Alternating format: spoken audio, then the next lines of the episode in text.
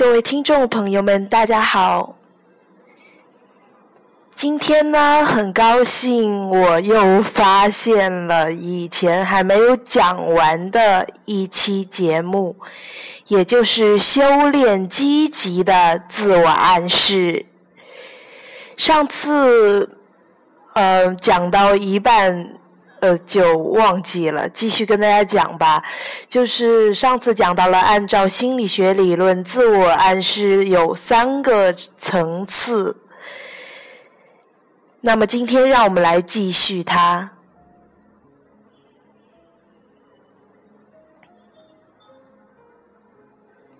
按照心理学理论，自我暗示有三个层次。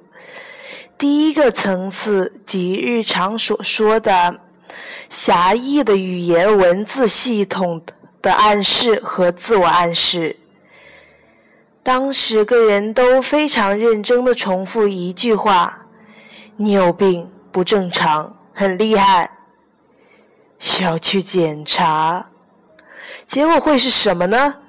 你你真认为自己已经有病，然后真的去医院检查了，而且检查出来就很有可能有病。语言不仅对他人有暗示作用，还有自我暗示的作用。一个人如果故意对他人说“啊，我心情不好”，他一见一个人就说“哦，我心情不好，别碰我”，说的多了，他真的心情就不好了。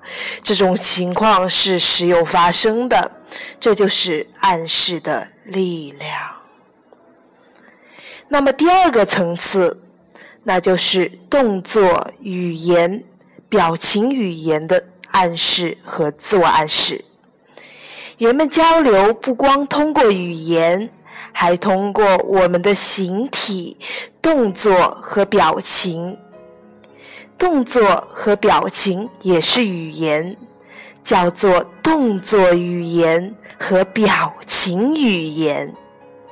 例如，我对你挥拳头。这个动作表明威胁，我对你鼓掌，表明对你的欢迎和鼓励。如果你在台上演唱，大家连续不断的鼓掌，这就是大家给你的肯定、赞扬的暗示。这呢，就会使你信心倍增。这些动作和表情。都是语言，叫做肢体语言、表情语言。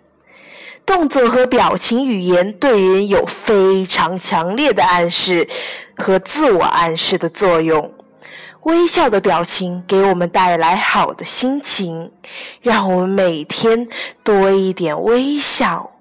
那么你每天都会快乐一点，因为微笑是一个良好的暗示。那么第三个层次就是环境语言的暗示和自我暗示。我们的生活中各式各样的语言暗示都在我们身边，他们都包围在我们。展开来看，就是我们周围的环境每天都暗示着我们。当我们见到大海，我们受到大海的暗示，心胸不由得开阔；我们见到高山，受到高山的暗示，不由得感到庄严而宁静。环境暗示是不可抗拒的，不仅在自然环境中是这样。在社会环境中，社会文化同样对我们有暗示作用。当你在黄土高原上生活，你的心态也是跟黄土高原的一个调子。我们在这个世界中生活，大自然和社会文化融为一体，于是呢？我们不可避免的就要受到自然环境和文化环境的暗示，暗示无所不在，暗示就像人类的影子，只要有思维存在的地方，就会有暗示的存在。人们要不断的自我激励，才能最大程度的发发挥潜能。心理学家告诉我们，一个没有受激励的人，仅能发挥其能力的百分之二十到百分之三十。一旦他受到激励，其能力的发挥就可能达到八九十，相当于激励前的三到四倍。我们应该每天给自己成功的暗示。要实现梦想、达成目标，需要反复聆听心理财富 CD，也就是那种录音带，给予自己正面的暗示。当你积极暗示形成习惯，习惯融入到你的血液血液里，那么你就会成为一个永不绝望、永远自信的人，一个真正的强者。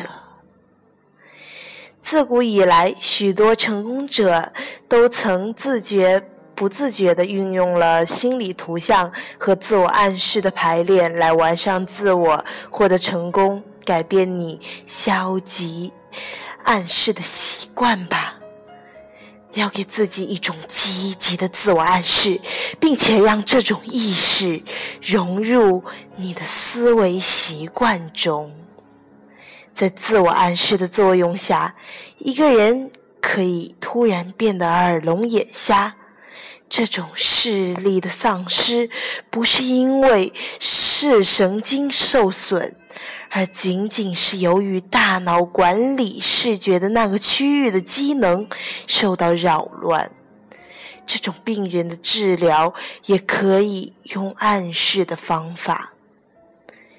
当我们要参加某种活动前或面临竞争之时，注意不要受消极的暗示。包括环境暗示、言语暗示和他人行为暗示，而应适当的用积极的暗示和积极的自我暗示的方法，使自己产生勇气、产生自信，争取意想不到的效果。今天就先讲到这里，下期节目。我会为继为大家继续讲成功自我暗示的三大规律。好的，下期节目再见喽！我是清新柠檬，再见。